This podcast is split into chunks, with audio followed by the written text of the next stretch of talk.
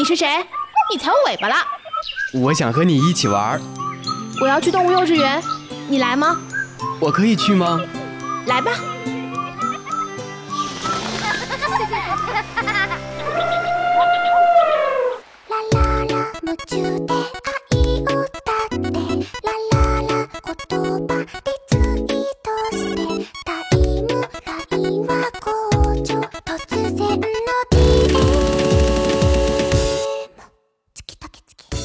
原始电音，疯狂脑洞，纯真八卦。Hello，听众朋友们，大家好，欢迎收听本期的动物幼稚园，我是阿款。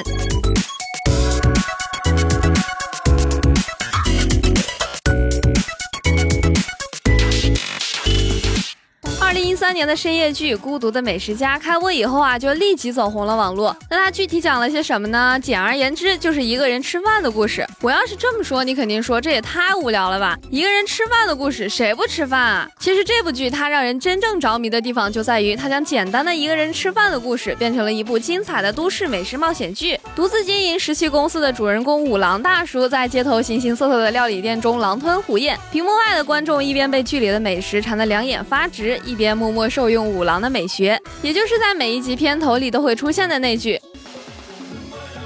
時間や社会にとらわれず幸福に空腹を満たす時つかの間彼は自分勝手になり自由になる誰にも邪魔されず気を使わず物を食べるという孤高の行為この行為こそが現代人に平等に与えられた最高の癒しと言えるのである。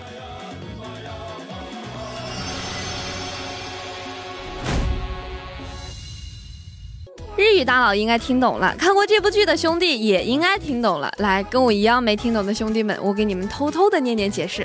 这句话的意思就是在不被时间和社会束缚，幸福的填满空腹的那一瞬间，他变得随心所欲、自由自在的，不被任何人打扰，无所顾忌的享用美食。这种孤高的行为是被平等的赋予现代人的最高治愈。懂了不？懂了，我们就继续下面的内容。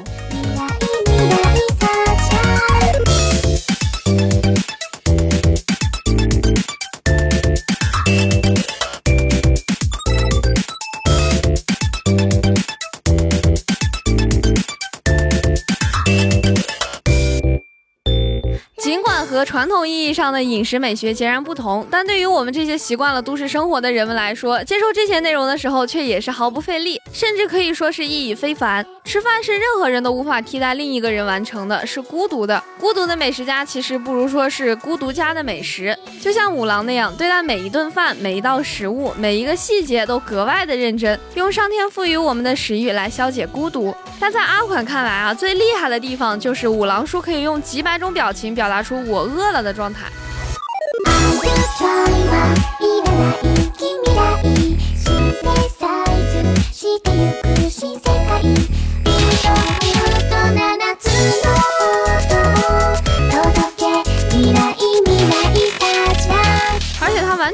到每一顿饭都吃出不同的情绪。一日三餐怎么才能吃的不一样呢？那就得跟五郎叔好好学习了。比如找餐厅吧，五郎叔就认真的不得了。那么多集就没看过风格重复的。肚子饿了，随便找一家快餐厅，这么敷衍的事情，在他身上是根本不可能发生的。作为一个有原则的吃货，五郎叔每一集都会穿街过巷，努力寻找那一区又好吃又有特色的小店。看看人家，咦，能不能别下班了就直奔同一家过桥米线啊？能不能别天天黄焖鸡米饭啊？看看人家身上的肉也要长得快乐，长得有价值才行啊！加油，记得在评论区给我推荐你自己知道的好吃的，别管我在哪儿，我全都记在小本本上，快乐收割。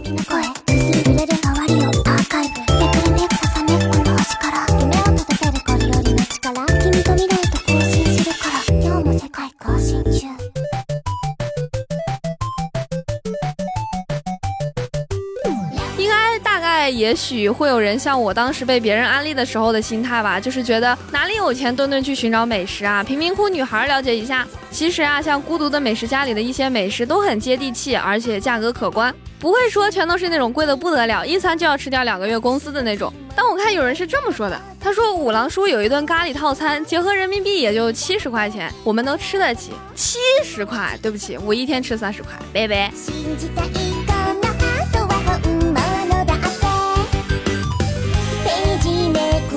今日のストーリー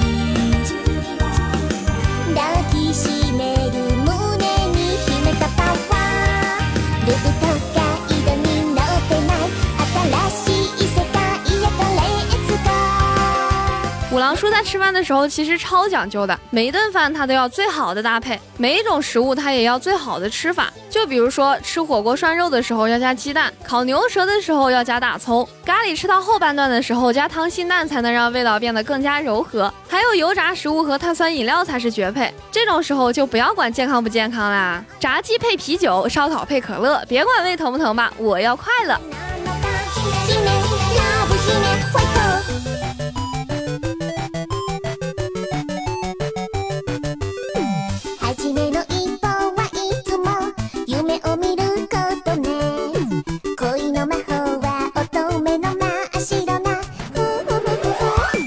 总之呢，五郎叔就是一个吃货百科全书，收藏了好多食物的正确打开方式。看剧的时候，我已经默默的在我的小本本上记下了，就等一张飞日本的机票了。好吃的们等我哦。对，还有用五花肉把米饭夹起来一口吞下去，就很奶丝。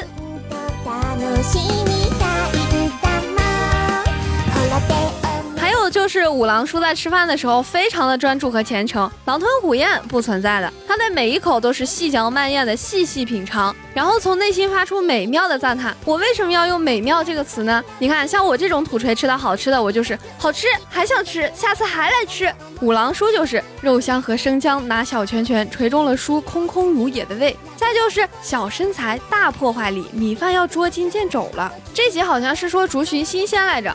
还有就是炸鸡可做小菜，亦可做前菜，可做零食，亦可做宵夜，一菜多用。叔也想成为炸鸡般的男人。我最最最喜欢的一句是五郎叔对咖喱的形容，他说啊。这汤并非用辣之力引领蔬菜们服从，而是暗中引出蔬菜的实力，就像明君和良民，再加上肌肉这一明星熠熠闪光，真是一座完美的王国啊！看看人家，跟人家一对比，我就是个土锤。我会加油读书，以后努力做一个在节目里口吐莲花的文化人的。有一句话说，孤独也是正能量的，它代表着每个人所能拥有的独立和自由。一个人吃饭不一定是寂寞，也可能意味着更多的可能。而且你也不用考虑其他人啊，自己想吃什么就吃什么，这种随心所欲、敞开肚皮大吃一顿的感觉，不是很爽吗？像我失恋的时候，就丧丧的去吃了一顿一个人的火锅，我以为自己吃不下来着，结果一个人快乐点餐，然后快乐涮菜。我这个人吃饭的时候还有要看东西的习惯，手机随便打开了一部综艺，等我吃的饱饱的，挺着仿佛怀胎三月的肚子，走出了火锅店，看着夜色下的街景的时候，感觉这个世界可真美好啊！从此呢，我不仅走出了失恋的难过，而且还爱上了自己一个人吃饭的快乐。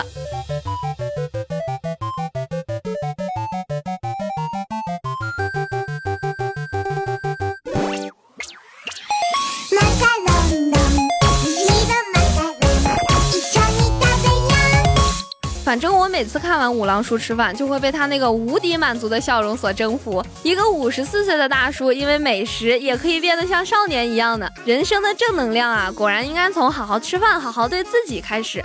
其实日本有很多美食类的书籍，阿款在这里推荐的，除了《孤独的美食家》之外呢，第一本。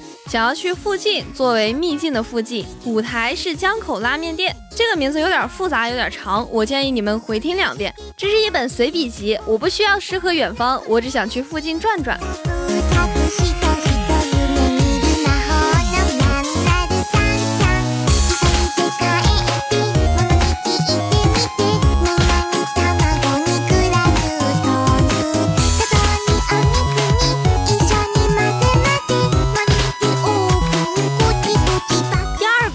气火锅，听名字就很厉害了。这是夜行的主人公在旅行列车上吃一盒便当，围绕一盒便当呢，主人公就从吃的顺序到食物的口感都事无巨细的评论，配合上全长之早期的画风，就有一种奇妙的幽默感。虽然略显夸张，但这不就是普通人吃便当的时候的心情写照吗？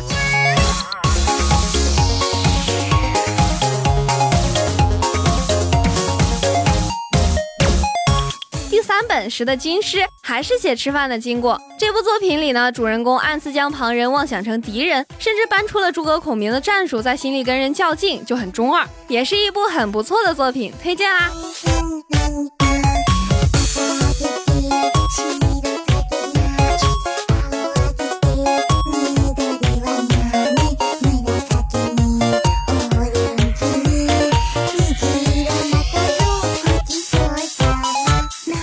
本期的动物幼稚园到这里就结束啦。阿款在这里提醒大家，如果有想要加入咱们电台的小伙伴，欢迎加入节目官方 QQ 群六二九九幺八五幺五六二九九幺八五幺五。同时呢，也可以关注我们的网易云音乐、蜻蜓 FM、喜马拉雅、懒人听书等主播电台动物幼稚园，收听我们往期的节目，以及新浪微博动物幼稚园和我们积极留言互动。参与节目组织的线下活动，更有多重好礼等着大家。我是阿款，我们下期节目再见啦，拜拜。